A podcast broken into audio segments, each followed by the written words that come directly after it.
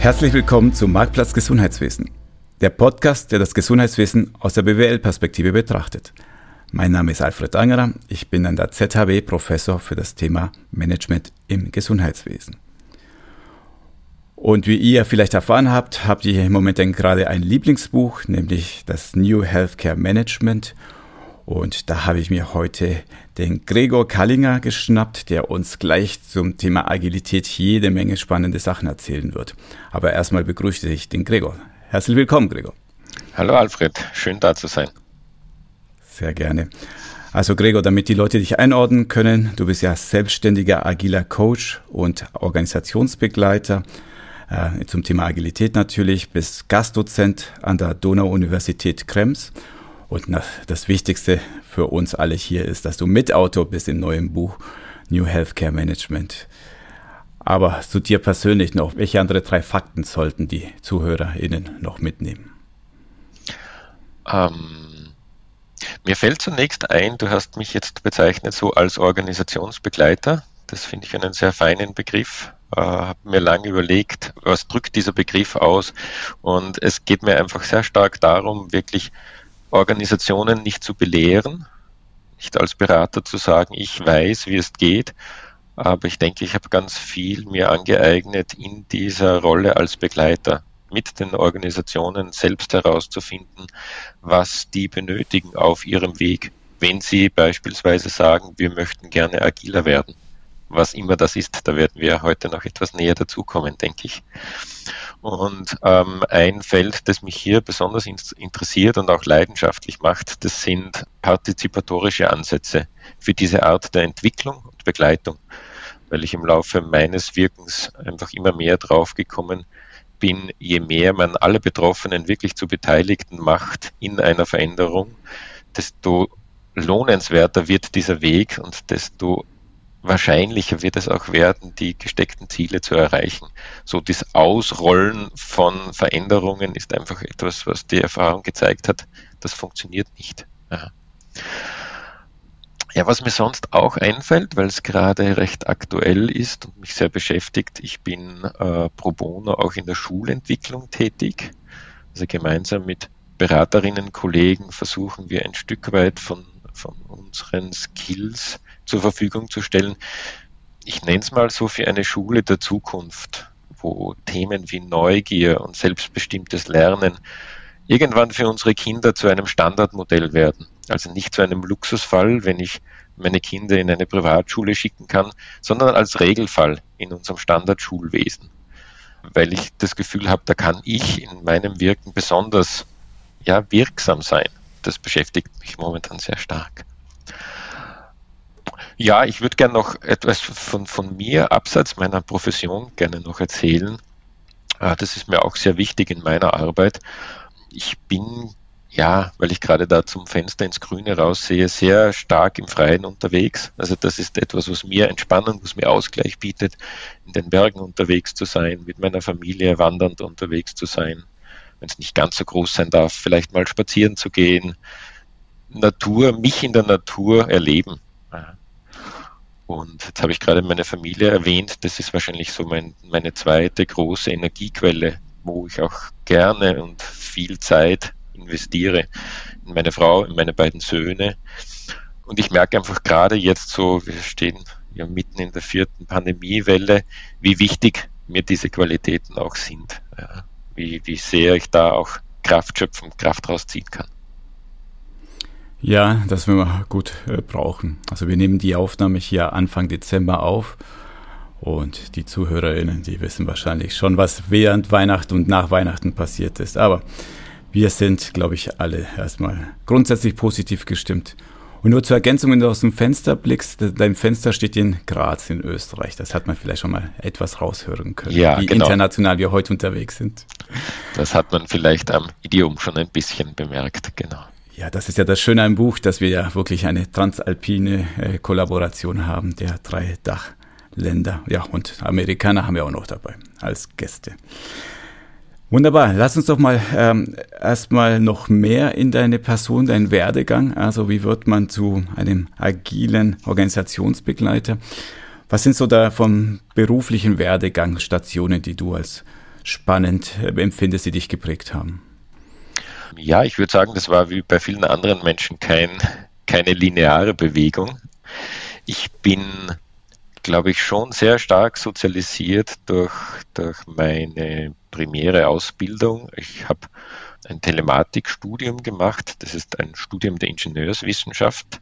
Immer schon ein bisschen mit dem Blick zu Nachbardisziplinen wie Wirtschaft, wie Recht.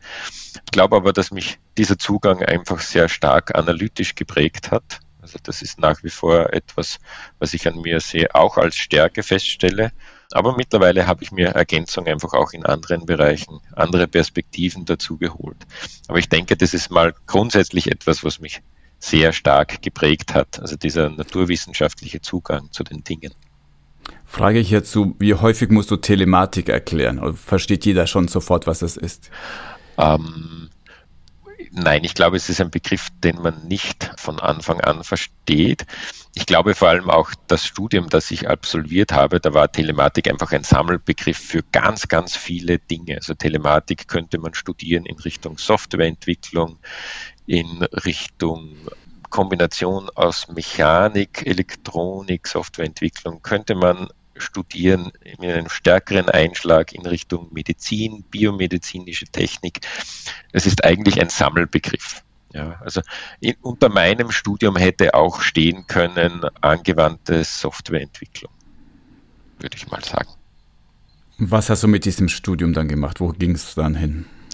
Ich war zunächst in ein paar sehr großen Organisationen, einerseits im Bundeskanzleramt in Österreich, habe dort so Stichwort elektronische Signatur, Handysignatur mich beschäftigen dürfen, ähm, war dann in einem großen Beratungsunternehmen und habe in beiden Organisationen festgestellt, was mir schwer fällt, ist die eigene Wirksamkeit gut zu erkennen. Das hat dann dazu geführt, dass ich zu einem, also eigentlich ganz auf die andere Seite gewechselt bin, zu einem sehr kleinen Unternehmen, damals gerade so diesem Garagenfirmenzeitalter entschlüpft, 10, 15 Personen. Und in diesem kleinen Unternehmen hatte ich dann auch meine ersten äh, Kontaktpunkte mit dem Thema agiles Arbeiten, weil wir damals in einer Situation waren, dass viele in dem kleinen Unternehmen erkannt haben, okay, so mit dem, wir rufen uns einfach über den Tisch alles zu und so sind wir alle informiert und das klappt alles. Über diese Schwelle der Organisation, der Organisationsgröße sind wir gerade hinausgekommen und das hat zu einer Vielzahl von Problemen und kniffligen Fragestellungen geführt. Und da sind wir dann in Recherche einfach auch am Thema agiles Arbeiten vorbeigekommen. Und für mich war das schon ein ja, sehr starker, jetzt retrospektiv betrachtet, Wendepunkt in meiner beruflichen äh, Laufbahn, ähm, weil mir damals erstmals bewusst geworden ist, okay, auch Softwareentwicklung, da geht es nicht darum, die perfekten Algorithmen zu finden. Da geht es eigentlich sehr stark darum, mit Menschen in Interaktion zu gehen, herauszufinden, was Kunden eigentlich brauchen wenn sie dir sagen, sie brauchen dieses oder jenes, was sie eigentlich mit einer Software tun möchten. Und gemeinsam auch zu erleben, Software ist ein sehr komplexes Produkt und nie kann ein einzelner Entwickler ein Stück Software alleine machen. Das heißt, es geht auch hier sehr stark um das Miteinanderarbeiten und da kommen plötzlich wieder, kommt das Menschliche in den Vordergrund. Die Art und Weise, wie wir uns als Menschen begegnen. Und das war für mich so ein Wow, ja. Und ich habe zeitlang gebraucht, ähm, herauszufinden, was das für mich dann vielleicht eigentlich auch bedeuten mag. Und wahrscheinlich ein wirklicher Angelpunkt war, dass ich mir dann gedacht habe, auf Empfehlung eines guten Freundes, ich mache eine Ausbildung zum systemischen Coaching. Ja. Und da waren für mich wirklich, für mich in meiner Welt, weltbewegende Dinge, die da passiert sind. So Denkmodelle wie den Konstruktivismus kennenlernen zu dürfen. Sozusagen deine Perspektive auf die Welt ist eine ganz andere als meine, auch wenn wir gerade nebeneinander stehen und sie betrachten. Und da ist an dir nichts falsch und da ist an mir nichts falsch. Das ist gut so. Wir werden immer unterschiedliche Perspektiven auf die Welt haben. Und auch dieses systemische Denken, mehr das Denken in Zusammenhängen, das Perspektiven wechseln, das sich hineinversetzen in die Lage anderer Menschen, anderer Teams. Das waren für mich sehr, sehr neue Dinge, die ich in meiner Ausbildung bis dahin nie kennengelernt hatte und die dann letztendlich dazu geführt haben, dass ich mich wirklich damit auseinandergesetzt habe, was macht dich denn leidenschaftlich in deiner Arbeit, Gregor? Was ist es denn wirklich? Da ist ein Stück weit so dieser Shift passiert von hm, vielleicht weniger Algorithmen und mehr dieses Erschließen, wie Menschen gut miteinander arbeiten können. Wir sprechen von welchem Jahr, als dieser Shift kam? Ähm, wir sprechen da in etwa 2011, 2012, würde ich sagen. Okay. Also und dann vor rund zehn Jahren entdeckst du äh, lieber mit Menschen als mit Algorithmen oder noch lieber mit Menschen als mit Algorithmen. Und was macht man mit dieser Erkenntnis? Ja, das habe ich mich auch gefragt zu diesem Zeitpunkt. Ähm, es hat sich für mich dann, es haben sich ein paar Puzzlesteine zusammengefügt, nämlich einerseits dieses für mich entdeckt zu haben, mich zieht es ein bisschen weg von meiner angestammten Ausbildung und gleichzeitig diese ersten Kontaktpunkte mit dem agilen Arbeiten, von dem ich dir vorhin erzählt habe. Es hat relativ lange gebraucht, bis ich diese Bastelsteine für mich zusammenfügen konnte.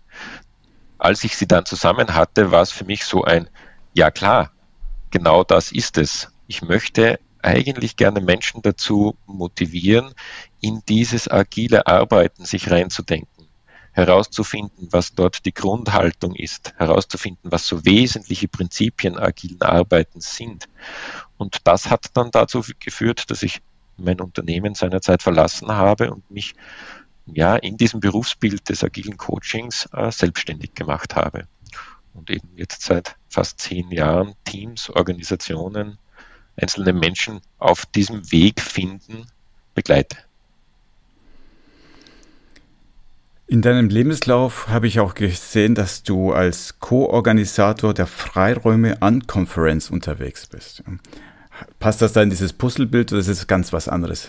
Worum geht es denn da?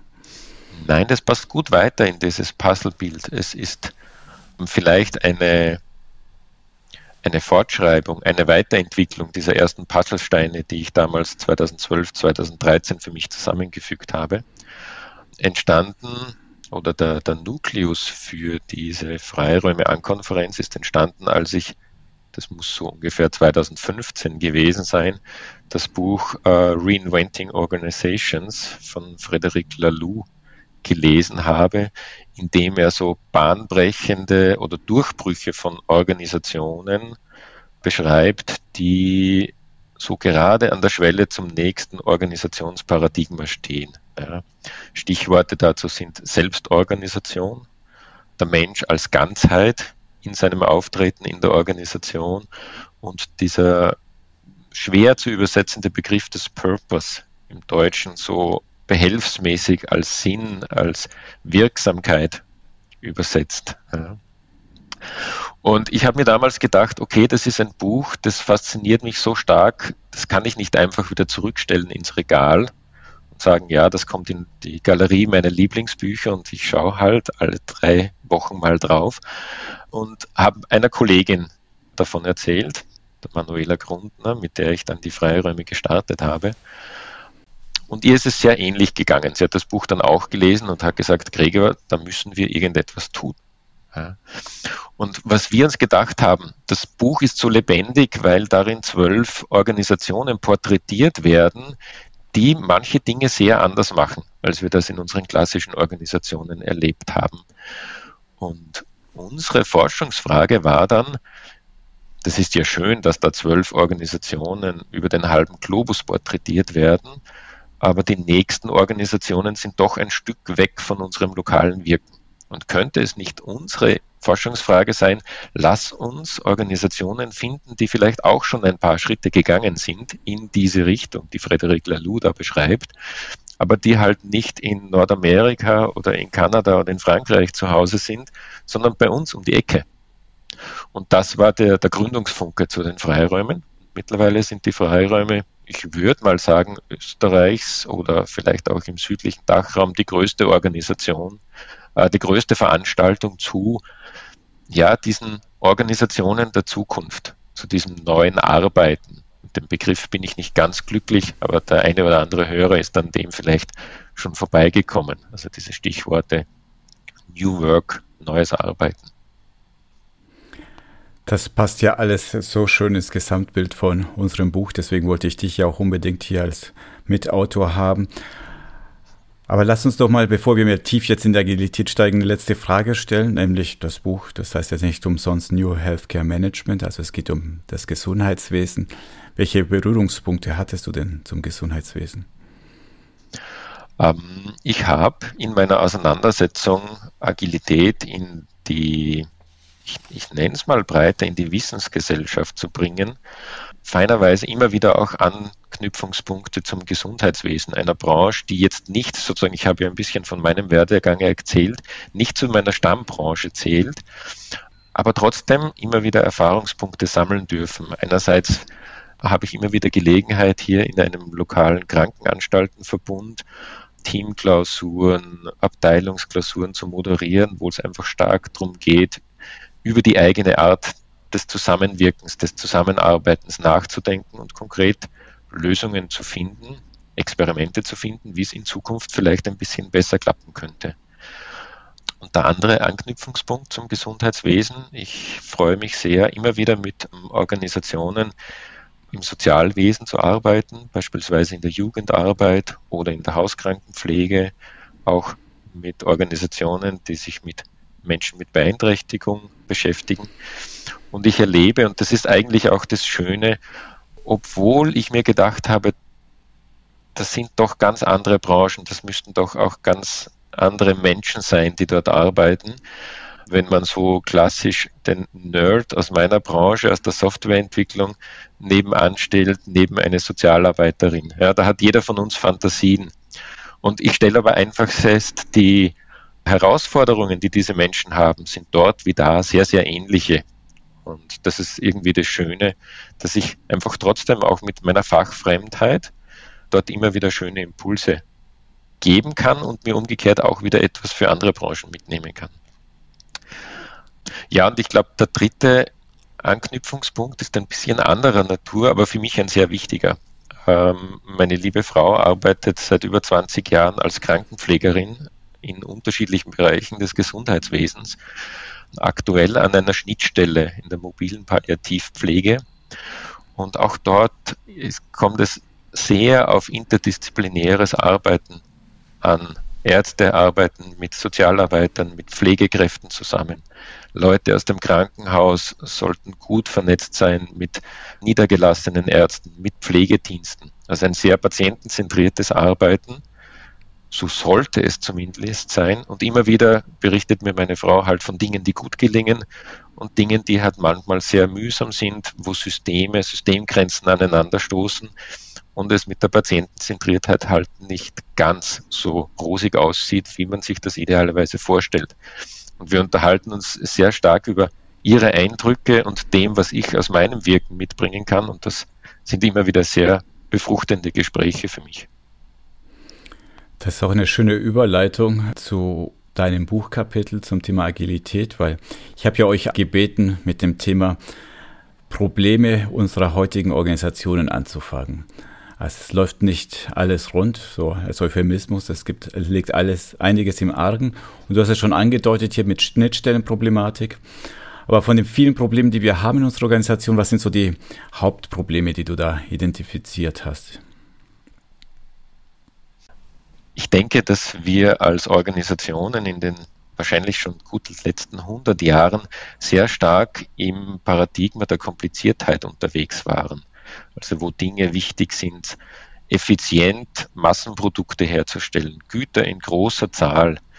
Ich denke, dass wir von dem aus unterschiedlichen Gründen uns immer stärker wegbewegen hin zu einer Welt, wo sehr viel Komplexität ist, wo Eindeutigkeiten immer schwieriger werden, wo man auf Sachverhalte blickt und sich denkt, es könnte so sein, aber auch ganz anders sein, wo Schnelllebigkeit immer stärker wird, ja, wo wir oft gar nicht die Zeit haben, etablierte Prozesse zu schaffen, weil bis ich dort bin, hat sich das Umfeld, das Marktumfeld, die Kundenwünsche schon wieder so stark gedreht, dass das gar nicht möglich ist. Ja.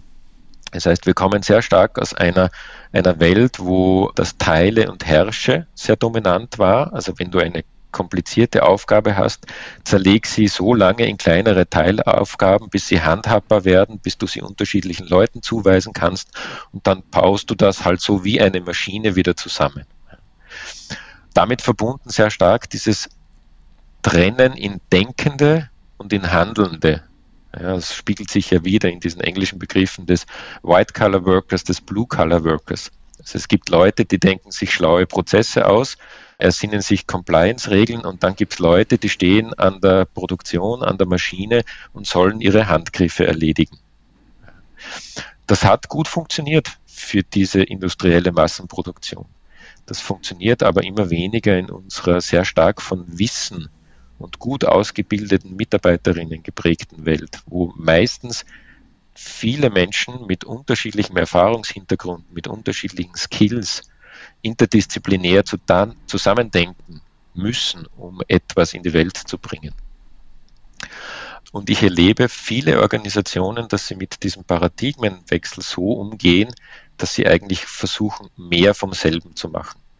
Noch besser zu planen, noch schlauere Prozesse sich zu ersinnen, noch stärker Regelwerke zu konstruieren, an die sich möglichst alle halten sollen. Und ich denke, das ist aber eigentlich nicht der Weg, um mit diesem neuen Paradigma umzugehen. Also wenn ich dich verstanden habe, wir leben nicht mehr in einer komplizierten, in einer komplexen Welt, die sich immer schneller dreht.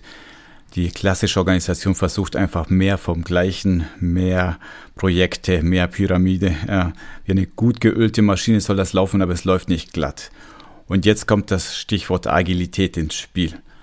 Und was ist so deine Standardantwort, wenn du kurz Agilität definieren sollst? Was ist das überhaupt? Ähm, das ist eine sehr gute und wichtige Frage und gleichzeitig keine einfache Frage. Aber wenn wir mal ausgehen von, von, der, von der Begriff, vom Begriff im eigentlichen Wortsinn, dann würde der im, im Deutschen so etwas bedeuten wie Beweglichkeit. Und das ist gar nicht so weit weg von, vom aus meiner Sicht vom Kern der Agilität. Es geht darum, beweglich zu sein. Beweglich im Sinne von, du kannst schnell mal einen Ausfallschritt machen, wenn dich wer von der Seite anstupst. Ja, also sich schnell an neue Gegebenheiten anpassen, durch experimentelles Vorgehen herausfinden, was eine gute Lösung für das aktuelle Problem sein könnte. Ein Bild kommt mir auch in den Kopf, mit dem ich ganz gerne Agilität erkläre. Das hat zu tun mit diesem Übergang von Kompliziertheit zu Komplexität. Komplexität, ein schönes Bild für mich ist da der lebende Organismus. Also stell dir vor, ein Stückchen Wald, wie dort alles zusammenhängt. Das ist keine Maschine. Da gibt es ganz viel Interaktion, da gibt es ganz viel Zusammenspiel von unterschiedlichen Pflanzen, von unterschiedlichen Organismen. Und Agilität,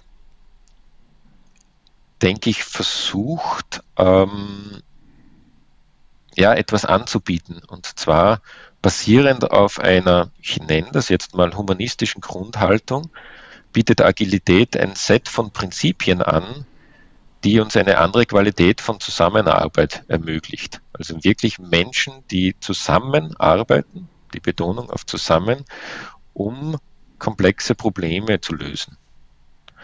Und mit humanistischer Grundhaltung, da könnte man natürlich lang philosophieren dazu, aber mir gefällt der, der englische Satz, den ich von einem Beraterkollegen mal gehört habe, treat people as adults.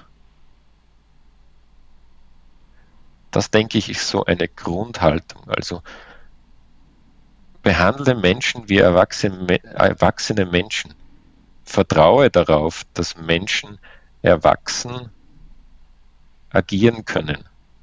Du musst Menschen nicht alles vorgeben, du musst Menschen nicht ständig kontrollieren. Vertraue darauf, wenn du sie behandelst wie Erwachsene, werden sie sich auch verhalten wie Erwachsene. Wo kommt denn der ganze Ansatz her? Wo, wer hat damit angefangen, das Ganze, diese ganzen Begriffe und Ideen, die wir noch vertiefen werden, agil äh, zu nennen? Ähm, der Begriff kommt eigentlich aus meiner angestammten Branche, aus der, aus der Softwareentwicklung. Vor so etwa 20, 25 Jahren sind dort unterschiedliche Strömungen entstanden, die alle beispielsweise gemeinsam hatten, es geht um mehr, es geht uns mehr um Menschen und ihre Interaktionen als um Prozesse und Werkzeuge. Ja, das ist beispielsweise eine der vier Leitsätze des agilen Manifests, das vor ziemlich genau 20 Jahren so äh, zwei Handvoll, drei Handvoll Vertreter dieser neuen Strömungen für sich als Gemeinsamkeit identifiziert haben. Ja meine Fantasie oder meine Hypothese, warum ist das ausgerechnet in der Softwareentwicklung passiert, ist die, dass so Ende der 90er Jahre oder auch schon früher es schon einige Referenzerlebnisse gegeben hat, wie große, komplexe Softwareentwicklungsprojekte wirklich radikal scheitern können, so richtig an die Wand fahren können. Meine Vermutung ist, dass sich so diese Züge von Komplexität, also dass sich einfache Ursache-Wirkungszusammenhänge immer schwerer festmachen lassen, in diesen Projekten vielleicht ein, zwei Dekaden früher aufgetaucht sind, als wir das jetzt an allen Ecken und Enden erleben. Und dass das deshalb gerade in der Softwareentwicklung sich entsponnen hat, weil dort dieser Paradigmenwechsel sich wahrscheinlich am frühesten abgezeichnet hat. Und die Botschaft ist ja ganz klar, wenn wir jetzt über Agilität sprechen, das lässt sich überall anwenden, auch im Gesundheitswesen. Das ist jetzt nicht beschränkt auf die IT-Welt. So würde ich das sehen. Ja. Ich bekomme zwar immer wieder die Frage gestellt, naja, das ist ja was aus der Softwareentwicklung, das mag in der Softwareentwicklung oder vielleicht noch in benachbarten Engineering-Bereichen gut funktionieren, aber in meiner Branche kann das nicht klappen. Ja. Und das möchte ich so eigentlich nicht stehen lassen, weil es hat, glaube ich, sehr viel damit zu tun, welchen Zugang ich zur Agilität entwickle. Wenn ich Agilität als Sammlung von mechanischen Werkzeugen betrachte, dann würde ich sagen, ja, dann kann man dieses Argument gelten lassen, weil mechanische Werkzeuge, die sozusagen gebaut wurden für die Softwareentwicklung oder für das Produzieren mechanischer Dinge, das wird sich nicht ohne weiteres auf zum Beispiel das Gesundheitswesen übertragen lassen. Wenn man zu Agilität aber mehr den Zugang auf Ebene dieser Haltung beziehungsweise davon abgeleiteten Prinzipien wählt, ich nehme jetzt einfach eines dieser Prinzipien raus, Selbstorganisation in interdisziplinären Teams, wenn ich das verstehe, warum wir das tun, warum das sinnvoll ist, auf Selbstorganisation zu setzen, warum es sinnvoll ist, interdisziplinäre Projektteams zusammenzustellen, dann finde ich recht gut Übersetzungen in vielleicht auch Werkzeuge für die eigene Branche. Ja. Aber dann ist dieses Agilität eben nicht das konkrete Werkzeug, das ich jetzt versuche mit Biegen und Brechen von der Softwareentwicklung auf den Gesundheitsbereich zu adaptieren, sondern es ist das Prinzip zum Beispiel dieser interdisziplinären Teams. Und dann kann ich mir gut überlegen, wie mache ich das bei mir in meinem Team in der Gesundheitsbranche. Ich werde ständig daran erinnert und ist auch schön an das Thema Lean, weil das ist ja genau das gleiche, kommt ursprünglich aus Automobilbau und dann kommt gleich die K.O.-Sätze, ja, aber Moment, Gesundheitswesen ist nicht Automobilbau, Menschen sind keine Autos, eine per se richtige Aussage, aber wir sind ja noch auf dieser e- Ebene der Prinzipien und Ideen, wo wahrscheinlich so ein Lean-Experte auch die ganze Zeit nicken würde, wo du gesagt hast, behandle die Menschen wie Erwachsene, ja, mit Respekt. Ähm, sei experimentierfreudig, ja, iteratives Arbeiten der Lösungen. Ja, nicht von Anfang an die perfekte Lösung, sondern es entwickelt sich. Ja. Interdisziplinäre Teams. Nicht einer denkt und der andere führt aus, sondern wir alle denken gemeinsam. Also da sehe ich viele Überschneidungen und doch hat Agilität auch ihren eigenen Charakter entwickelt und ich glaube ein Stichwort, das da draußen sehr häufig fällt und vielleicht sogar als Synonym für Agilität verstanden wird, ist das Thema Scrum. Ja. Was ist denn dieses Scrum genau?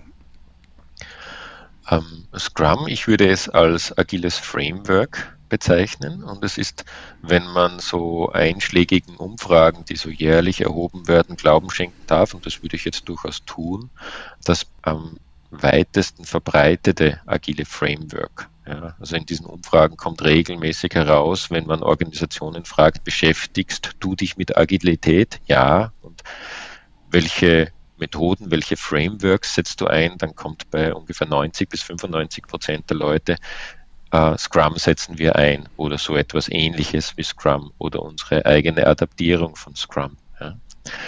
Ich denke, das hat gute Gründe, warum Scrum so weit verbreitet ist. Einer meiner Hypothesen dazu ist, dass es eine gute Balance bietet zwischen wie viel Vorgabe macht das Framework, so im Sinne von, da habe ich auch ein Geländer, an dem ich mich mal festhalten kann, wenn ich mich an dieses Neue herantaste und gleichzeitig dem Freiraum, den ich habe in der Ausgestaltung. Wie mache ich das für mein Team? Wie berücksichtige ich meine unmittelbare Umgebung, meine Branchenspezifika? Äh, da bietet Scrum eine sehr gute Balance. Ja. Man kann sich das eigentlich ganz gut vielleicht vorstellen, wenn man sich überlegt, wenn du so willst, die Bibel des Scrummies, das ist der Scrum Guide, der seit vielen Jahren gepflegt und jährlich aktualisiert wird. Dieses Dokument kommt immer noch mit netto etwa 15 bis 18 Seiten aus, ja, wo die wesentlichen Dinge aufgeschrieben sind, die Scrum im Kern ausmachen. Und wenn du jetzt äh, in eine Branche gehst und ein Team interviewst, was sie da so machen, wenn sie sagen, sie machen Scrum, dann wird da ganz viel eigene Ausgestaltung dabei sein. Etwas, was vielleicht für Gesundheits- für den Gesundheitsbereich passt oder ein paar Werkzeuge, die ganz spezifisch auf Softwareentwickler zugeschnitten sind. Aber das ist eigentlich dann nicht mehr im Kern von Scrum, sondern das ist individuelle Ausgestaltung.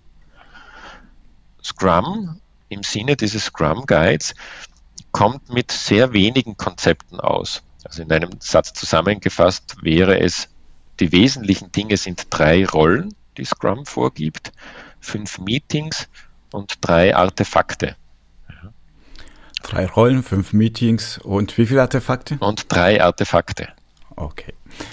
Lass uns das vielleicht mal deutlich äh, machen anhand eines, äh, vielleicht eines Nicht-Software-Projektes, damit man äh, nicht gleich denkt, ja, das, das ist schön für die IT-Welt, aber für uns nicht. Kannst du uns ein Beispiel geben, was das bedeuten würden, diese Rollen und Artefakte? Mhm. Ja, ich beginne gerne mal mit den Rollen, weil ich glaube, das lässt sich gut, gut darstellen. Scrum kennt drei Rollen, die heißen jetzt sozusagen in diesem, in diesem Fachsprech äh, der Product Owner, das Development Team und der Scrum Master. Wenn wir uns anschauen, was im Kern dieser Rollen ist, dann ist der Product Owner so etwas wie der ja, manche Kollegen verwenden gern die Bezeichnung des Mini-Unternehmers, also der sehr stark die unternehmerische Perspektive in seiner Kernverantwortung hat, sich also ständig mit der Frage auseinandersetzt, was wollen wir im Projekt erreichen? Was sollen die Auswirkungen sein? Welchen Nutzen wollen wir in die Welt bringen? Ja. Die Developers, das klingt jetzt nach einem sehr technischen Begriff, aber eigentlich sind es alle Menschen zusammengefasst, die sich jetzt mit der Frage auseinandersetzen, dieses Was, an dem der Product Owner so stark arbeitet, wie können wir das in die Welt bringen? Wie schaut eine konkrete Umsetzung aus? Ja. Und sozusagen diese Developers, das ist meistens ein sehr bunter, interdisziplinär zusammengesetzter Haufen von Menschen. Also die beschäftigen sich mit, wie kann ich dieses Was in ein konkretes Wie im Sinne eines Produkts, einer Dienstleistung übersetzen. Ja, das, was Projektergebnis werden soll. Und dann gibt es als unterstützende Rolle den Scrum Master. Der Scrum Master hat so die Rolle des Facilitators, der versucht, die Menschen, die da zusammenarbeiten, also die Summe aus den Developers und dem Product Owner, in ein gutes Zusammenarbeiten zu bringen und immer wieder die Frage zu stellen, das Radar mitlaufen zu lassen, wie geht es uns mit unserer Zusammenarbeit? Was sollten wir in unserem Zusammenwirken verändern, um noch ein bisschen besser zu werden? Ja? Und diese drei Rollen, die machen in jedem Projektteam sind. Und das ist gar nichts Software-spezifisches. Also da ist ganz viel Hilfreiches drinnen, wenn ich mir jetzt die Frage stelle, ich habe ein neues Projekt und soll hier eine gute Mannschaft zusammenstellen, wie gehe ich das an? Da könnten diese drei Rollen sehr hilfreich sein als Reflexionsmittel. Und diese drei Rollen, du hast ja gesagt, die haben bestimmte Meetings. Das hört sich mhm. nach festen Ritualen an, die sie dort äh, vornehmen. Genau. Ähm, wir sind ja vorhin schon bei einem dieser Prinzipien des agilen Manifests vorbeigekommen. Individuals and Interactions over Processes and Tools, wie es im englischen Original heißt. Ja, da steckt wieder ganz stark drinnen, es stehen die Menschen und ihre Interaktionen im Mittelpunkt. Und agile Methoden und insbesondere Scrum legt einfach sehr starken Wert auf diese Interaktionen. Also wir versuchen wegzugehen von, wir kommunizieren über geschriebene Dokumente, wieder hin zu, wir kommunizieren von Angesicht zu Angesicht. Und viele von uns kennen das, wenn sie äh, den Begriff Meetings hören, dann stellen sich so die Nackenhaare auf. Also, uh, Meeting, noch ein Meeting, noch weniger produktive Zeit, ich muss noch mehr in Meetings gehen. Ich würde da mal den umgekehrten Ansatz als Denkmodell anbieten. Wenn wir unsere Meetings produktiver, zielgerichteter, fokussierter gestalten würden, wenn wir uns in Meetings wirklich zuhören würden, wie viel produktiver könnten wir als Menschen zusammenarbeiten?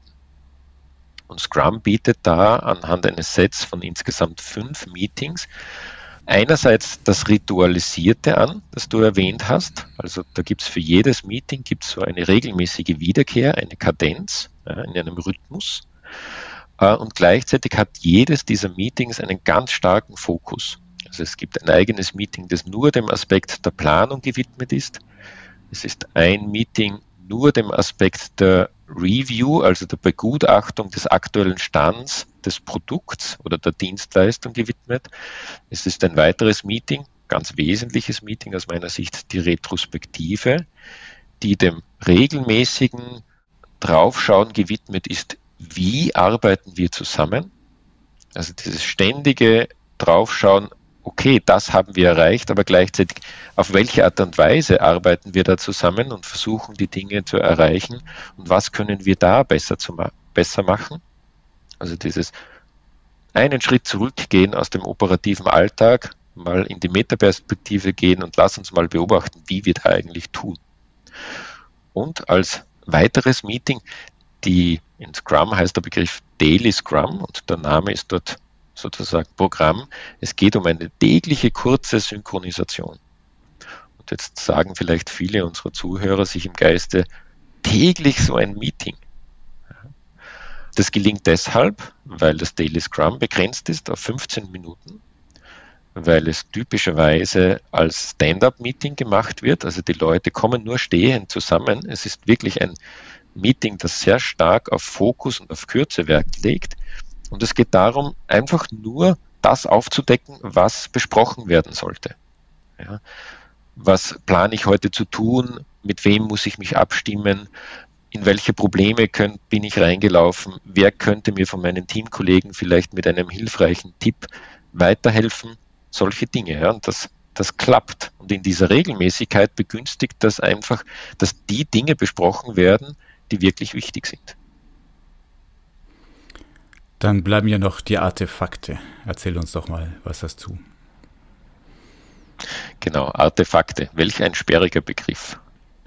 Mein, ich, ich beginne mit dem für mich ganz wesentlichen Artefakt. Das ist das, da kommt der nächste sperrige Begriff, das Produktinkrement. Ja. Ganz einfach ist es das Produkt, wie es derzeit aussieht. Ja. Ich habe dich ja vorhin schon gehört mit dem Begriff des iterativen Arbeitens. Das ist ja auch ein wesentliches Wirkprinzip von agilem Arbeiten.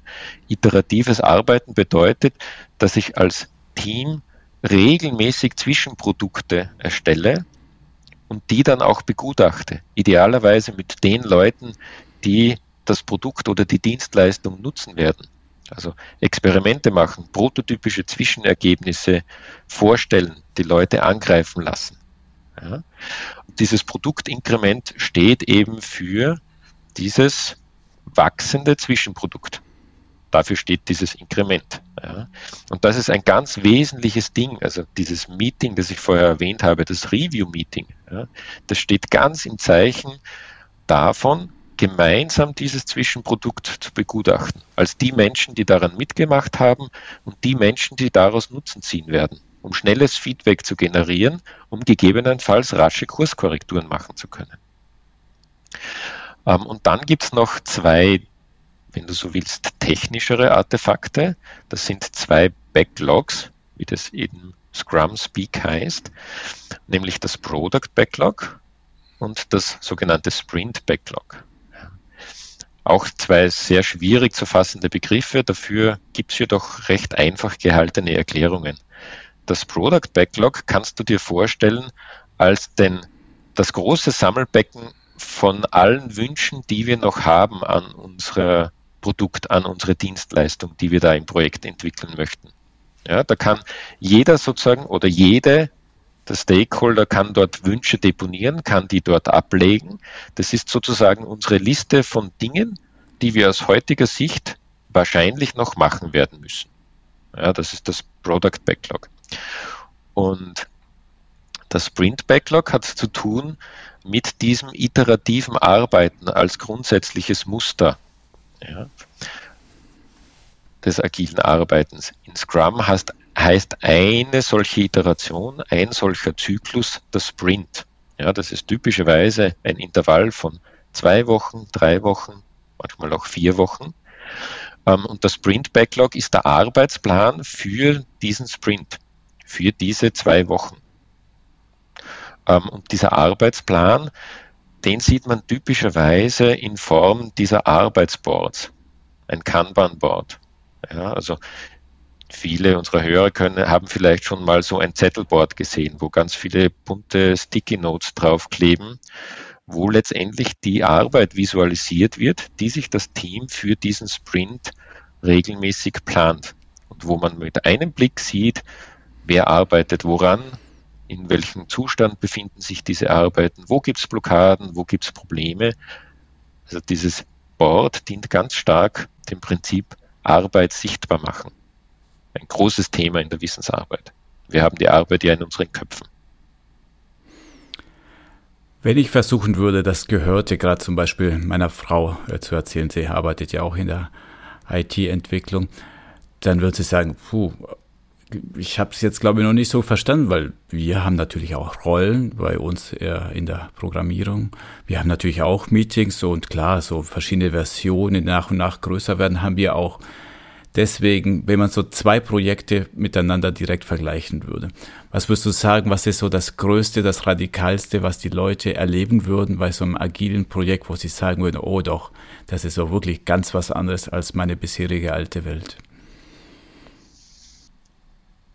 Ich würde sagen, wenn das agile Prinzip der Selbstorganisation in diesem agilen Projekt tatsächlich lebt oder ins Leben gekommen ist, dann ist das wohl der größte Unterschied oder der größte Bruch mit herkömmlichen Projekten.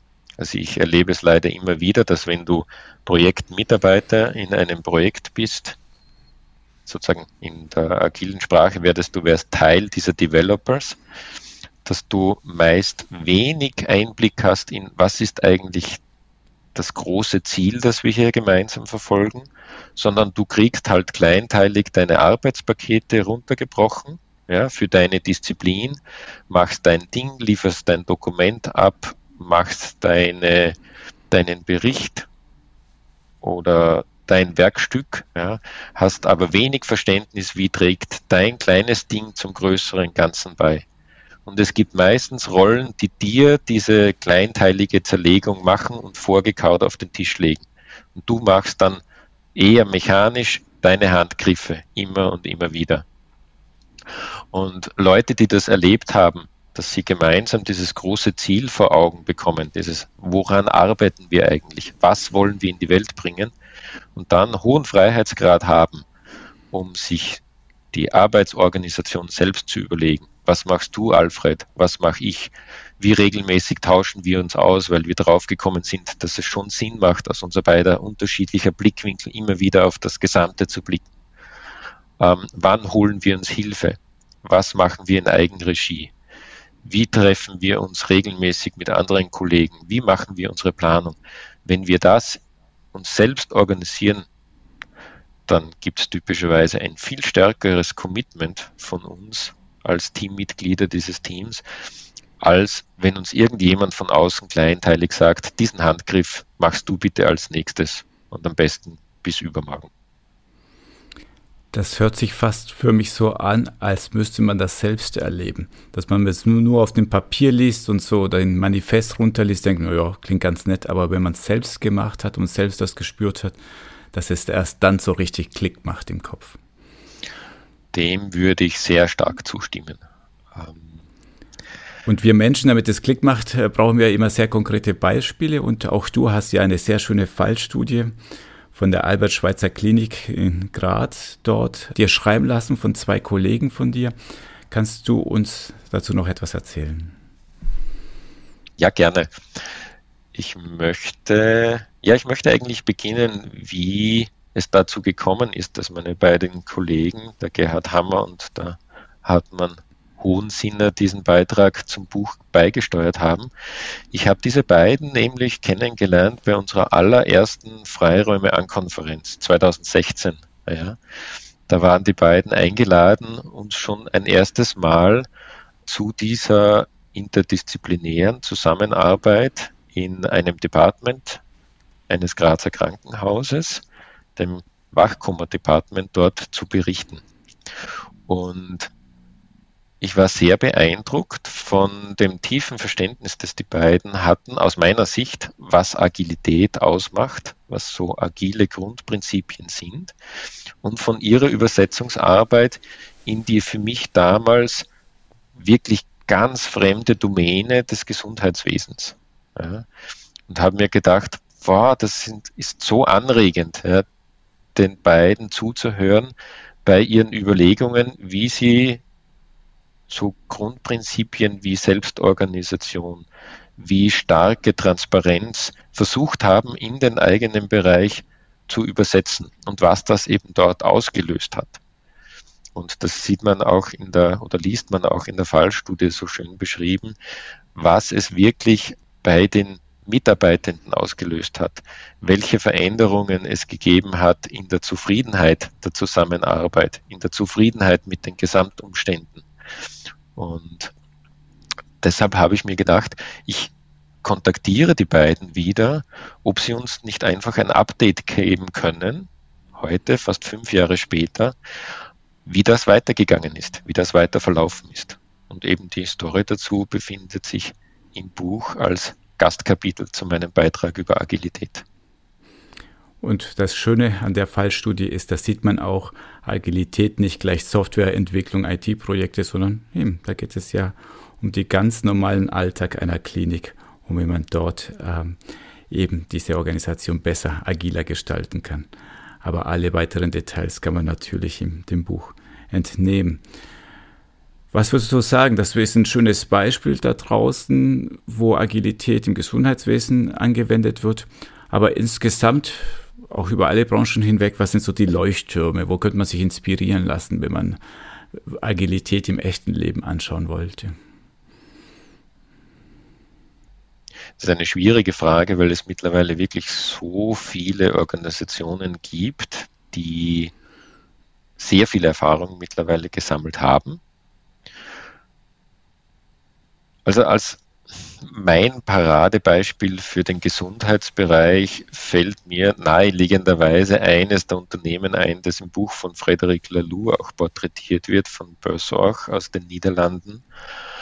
Eine Hauskrankenpflegeorganisation. Und was mich daran so fasziniert, ist, dass offensichtlich das so viele Leute im Bereich der Pflege fasziniert, dass es mittlerweile Ableger dieser Organisation auch in anderen Ländern gibt. Also gerade unlängst einen Beitrag im deutschen Fernsehen gesehen, wo es um den deutschen Ableger dieser Organisation geht.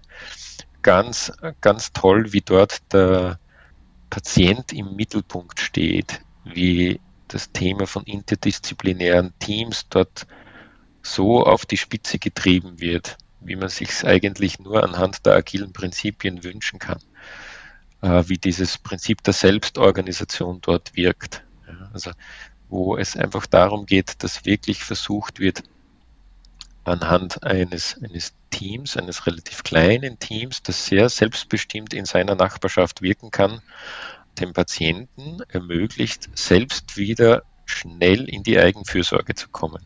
Also da steckt so vieles von den agilen Prinzipien drinnen. Das fasziniert mich immer wieder.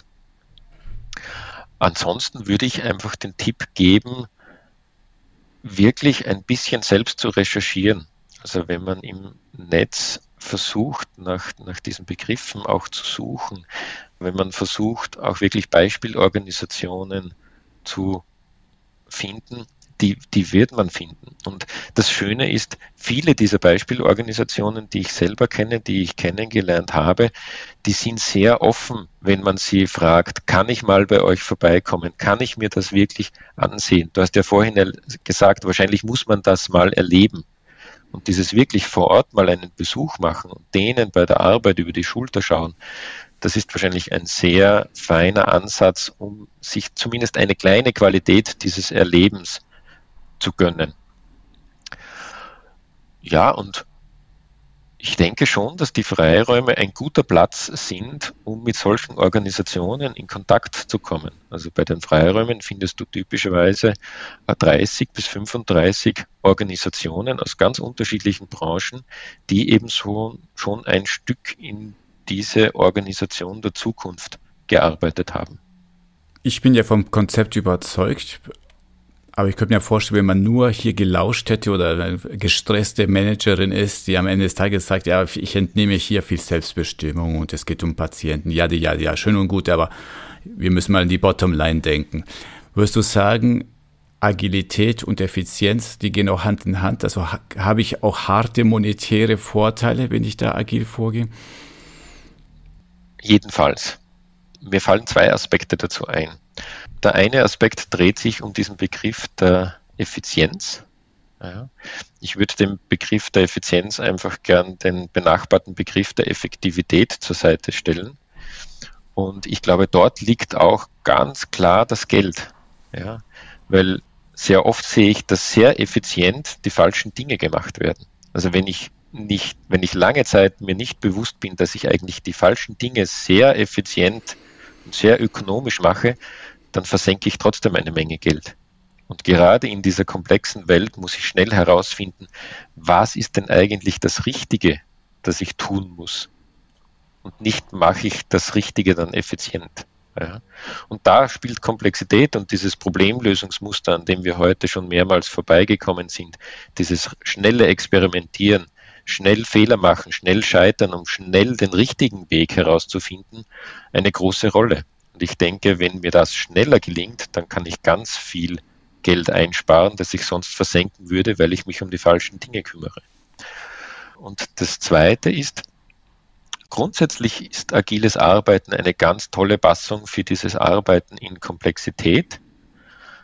Ich denke jedoch dadurch, dass es sehr um menschengerechtes, um menschenwürdiges Arbeiten auch geht in dieser Haltung, in diesen Prinzipien, kann man viele dieser agilen Prinzipien auch ganz gut auf Routinetätigkeiten, die effizient zu erledigen sind, anwenden. Also wir hatten dieses Beispiel des Arbeitsboards, dieses Arbeit sichtbar machen, sich bewusst machen, was sind die nächsten wichtigen Dinge. Schnell erkennen, dass Arbeit irgendwo liegen geblieben oder stecken geblieben ist.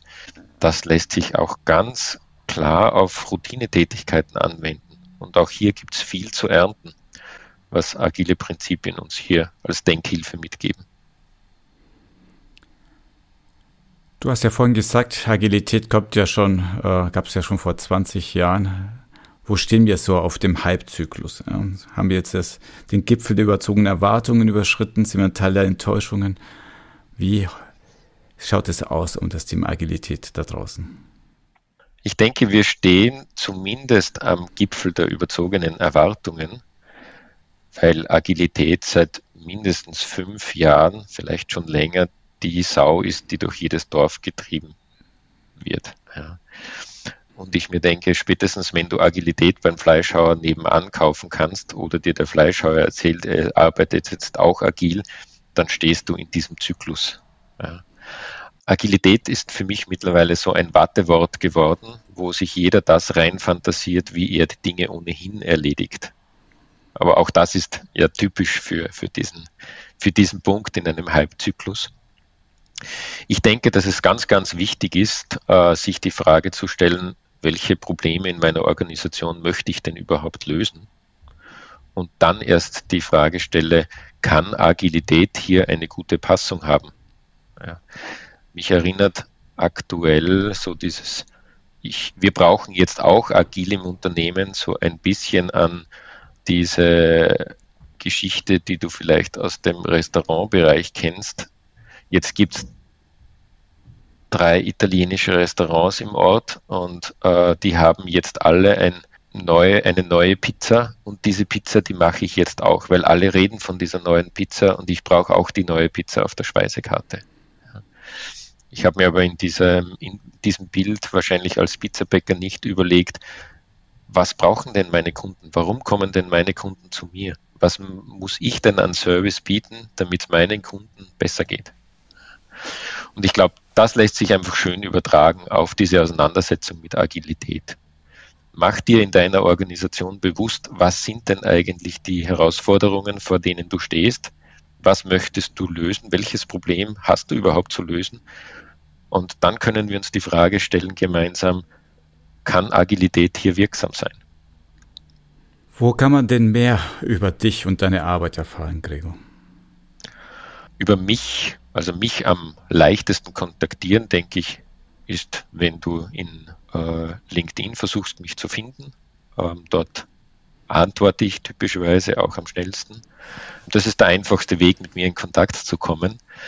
Wenn du Interesse hast, ein bisschen mehr Einblick in meine Arbeit zu kriegen, dann hätte ich zwei Ideen. Einerseits auf meiner Webseite auf transferio.at findest du einen Blog, wo ich relativ viele Werkstätten Berichte immer wieder auch publiziere. Also wo ich mir gerne auch ein bisschen in die Karten sehen lasse, wie arbeite ich konkret mit Organisationen, welche Werkzeuge setze ich dafür ein, was empfinde ich als hilfreich in meiner eigenen Arbeit.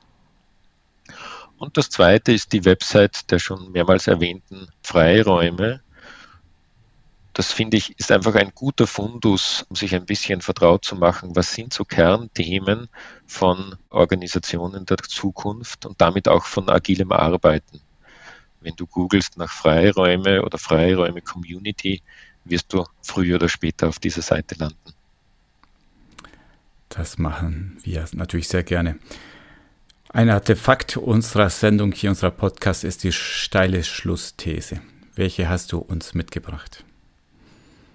Ich stelle mir gerade die Frage, oder ich, ich stelle es mir gerade vor, wie würde denn unser Gespräch verlaufen, wenn wir uns hier nicht am Ende des Jahres 2021 treffen, sondern vielleicht in zehn Jahren. Ja, würden wir dieses Gespräch gerade 2031 führen?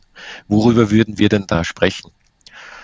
Ähm, und ich denke mir, ich bin ja einfach ein grundsätzlicher Optimist von meinem Zugang in die Welt. Und ich denke, dass wir vieles von dem, was wir uns da heute versucht haben zu erschließen, als ja mittlerweile selbstverständlich und angekommen in unserem Arbeitsumfeld wahrnehmen. Das wäre meine These. Also ich denke, dass wir in zehn Jahren Agilität nicht mehr als das Neue, als das fühlt sich ein bisschen komisch an, fühlt sich als ganz anderes an betrachten, sondern als Teil von vielen Realitäten in unserer Wissensgesellschaft. Ja, können wir ja mal treffen, schon mal vereinbaren, Outlook reservieren und dann gucken wir mal, ob die These eingetroffen ist. Gregor, das war ein super spannendes Gespräch. Ich danke dir herzlich dafür. Ich danke dir für die Einladung. Es hat mir großen Spaß gemacht. Das war unsere Folge von Marktplatz Gesundheitswesen. Kommentare, Lob und Kritik bitte an info@gesundheitswesen.org. Ich danke euch fürs Zuhören und bis zum nächsten Mal.